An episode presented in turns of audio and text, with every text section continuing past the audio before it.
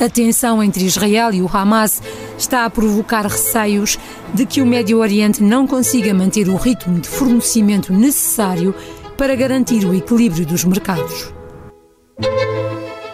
Viva! Está com o Expresso da Manhã. Eu sou o Paulo Baldaia.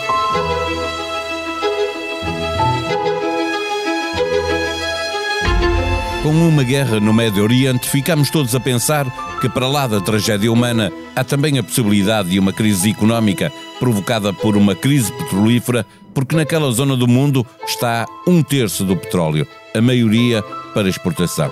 De 7 de outubro até meio desta semana, o barril aumentou de facto cerca de 10%, não sendo muito significativo, tendo em conta até que já havia um cartel entre a Arábia Saudita e a Rússia que reduziram a produção do crudo, contribuindo dessa forma para o aumento do preço.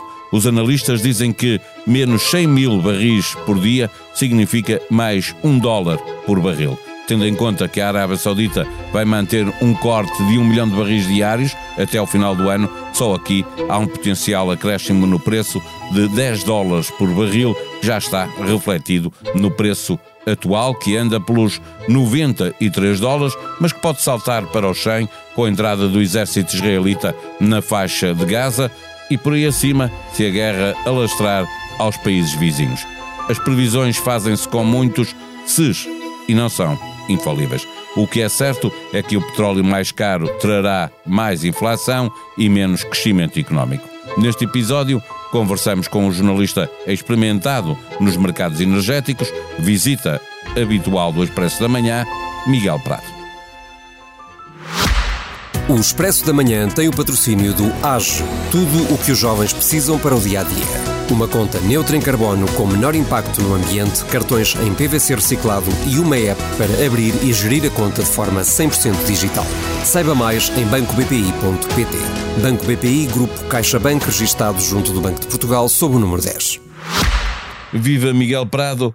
Eh, há algum nervosismo no mercado de petróleo com, isto, com esta guerra que está a acontecer no Médio Oriente? Teme-se uma escalada de preço se, se esta guerra se prolongar no, no tempo? Olá, Paulo. Uh, sim, efetivamente, qualquer disrupção que exista no mercado petrolífero uh, do Médio Oriente tem efeitos relevantes à, à, à escala global, porque uh, é preciso não esquecer que alguns dos maiores produtores de petróleo do mundo estão, estão naquela região.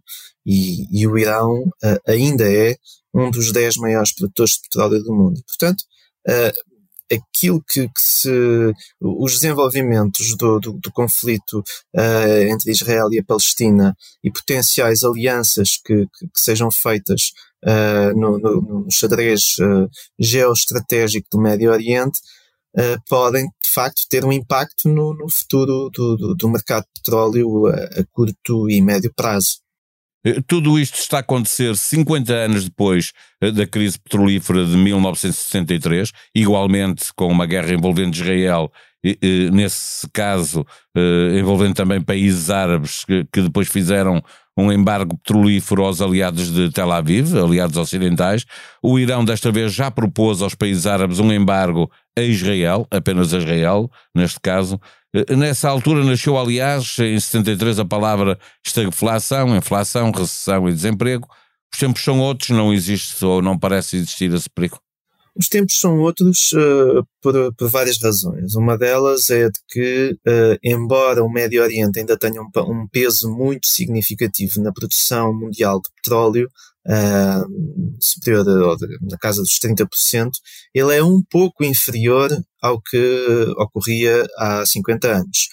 por outro lado, também emergiram novos produtores de petróleo, como o Brasil, como a China, que fazem com que, uh, quando se pensa nos fluxos uh, globais de, de, de, petróleo e de, e de produtos petrolíferos, um, ehm, o mundo já não esteja assim tão dependente de, de alguns players regionais como, como os produtores árabes ou mesmo como a Rússia, cujo peso na produção de petróleo global também diminuiu nos últimos 50 anos.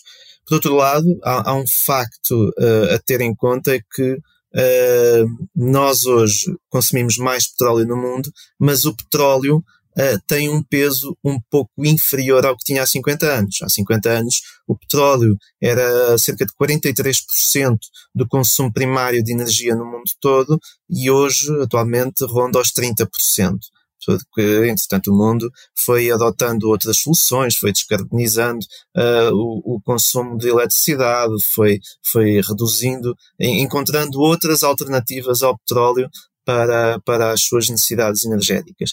Por isso é um mundo um pouco diferente, uh, para não dizer muito diferente, mas uh, é um mundo diferente do, do, do que tínhamos há, há 50 anos. Ainda assim, as contas uh, vão-se fazendo, os analistas apontam que por cada 100 mil barris a menos por dia, que isto possa significar uh, no preço mais um dólar por barril. Uh, se houver, uh, se houver uma, uma entrada no, na faixa de Gaza, admite-se que possa chegar aos 100 dólares. O, o que é que dizem os futuros para o curto prazo? Bom, Paulo, o, a questão dos futuros e das projeções dos analistas tem muito que se me diga, porque há, há, na verdade há, há, projeções e os bancos de investimento fazem projeções uh, de subida e descida do, do preço de petróleo, uh, umas acertam, outras, outras nem por isso. Um, diria que, por exemplo, o Goldman Sachs uh, está a projetar preços de petróleo na ordem dos 100, euro, dos 100 dólares por, por barril para o Brent para o próximo ano e já indicou num, numa análise bastante recente que esta, esta, um, este conflito em Israel pode provocar, pode provocar um acréscimo de cerca de 5 dólares na, na projeção que eles tinham, para 105 dólares por barril. Um, agora, estas projeções, e mesmo que tu uh, a que referiste, uh, são bastante falíveis, porque o petróleo pode subir bem mais do que um dólar uh, por uma qualquer declaração de, de, de intenções de, de, um líder uh, político de, de, um grande produtor de petróleo, não é preciso que, que o corte seja efetivado para que o preço do produto da cotação. Eh, mas aí é muito volátil e, e rapidamente volta ao, ao preço anterior, não é? Sim, há uma volatilidade, há uma volatilidade grande. Uh, aquilo que, que acho é que devemos olhar uh, também para, para estas projeções e para esta agitação do, do, dos preços do petróleo com algum, alguma distância, uh, alguma reserva, porque é um facto que a tensão no Médio Oriente pode uh, impulsionar e já impulsionou o, o preço do, do, petróleo, mas, uh, mas a volatilidade é o nome do jogo e, e, e é um jogo altamente especulativo. Atualmente, quer dizer, não há racional económico para o petróleo estar a mais de 70 ou 80 dólares por barril. Não? Ele está, neste, nesta altura em que falamos, só para situar uh, quem nos ouve, uh, nos 93 dólares mais ou menos, não é? Sim, sim, e, e, e pode subir. E subiu quanto já agora em relação ao início, a 7 de outubro? Uh... Subiu alguns dólares, eu não, não, não consigo, não consigo precisar. O petróleo estava antes desse conflito a, a ser negociado na, na, na, casa dos 80 dólares, já, já há algum tempo. Um, Subiu cerca de 10%, então, mais ou menos. Foi, houve, houve um agravamento, houve um agravamento, mas que não tem só, não tem só a ver com, com o conflito em, em Israel. Uh, há uma tensão que já se arrasta há alguns meses em relação a, ao papel que uh, a Rússia e a Arábia Saudita têm no, no, no, no jogo de equilíbrio ou desequilíbrio da oferta e procura a nível global. Dizem que a Arábia Saudita é o principal exportador do mundo de petróleo, não é o maior produtor, mas é o maior exportador, e cortou e vai manter esse corte até o final do ano, um milhão de barris por dia, não? Sim, sim, mas, e é, mas atenção. E a Rússia, é, 300 mil, mais ou menos. É, mas é uma medida concentrada com a Rússia. Portanto, há aqui um, um, um, fator e um efeito uh, quando, quando de, de, de, aparente concertação uh, que dá mais força à, à, tensão que existe no mercado e aos receios que existem de que uh, a oferta possa não cobrir a procura durante um tempo mais, mais prolongado.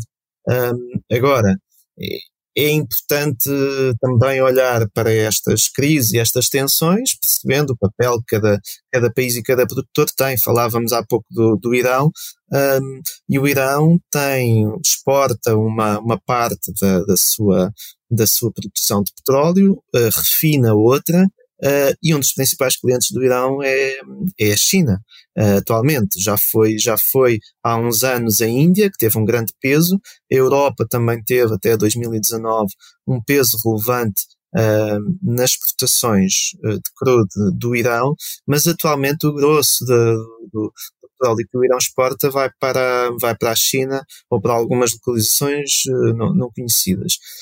E é, e é, importante ir seguindo estas, estas dinâmicas para perceber como um, as decisões que sejam tomadas pelos produtores árabes terão implicações uh, geopolíticas, geoestratégicas uh, amplas, não é?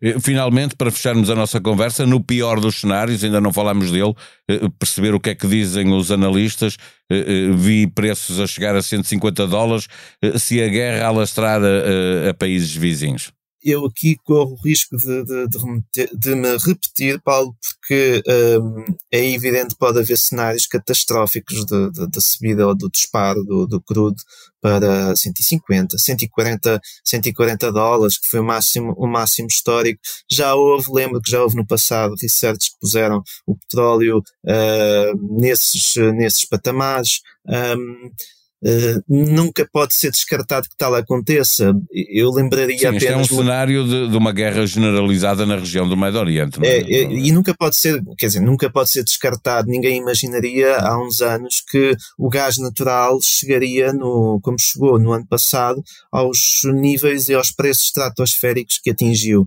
Um, e entretanto teve uma correção brutal uh, para preços bastante mais comportáveis pela, pela indústria europeia. Uh, portanto, este tipo de matérias-primas, este tipo de produtos, tem uma volatilidade muitíssimo grande e é evidente que um cenário de, de, de conflito, de, de, guerra mais uh, alargada, um, com, com várias potências internacionais envolvidas, pode, de facto, eh, gravar bastante o, o preço do, do, petróleo, mas também de, de outros produtos. Proposta para ouvir o podcast Money, Money, Money, com a resposta à pergunta: vale a pena comprar carro elétrico? Incentivos à compra, custo da energia, rede de carregamentos e pegada ambiental temas que continuam a motivar enorme discussão. Este episódio teve moderação de João Silvestre, editor de Economia, e contou com a participação de João Vieira Pereira, diretor do Expresso, e Henrique Sanches, presidente da Associação de Utilizadores de Veículos Elétricos.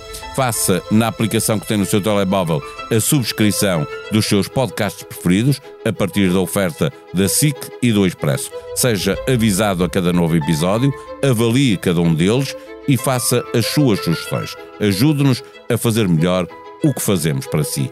A sonoplastia deste episódio foi de João Martins. Vamos voltar amanhã. Até lá, tenham um bom dia.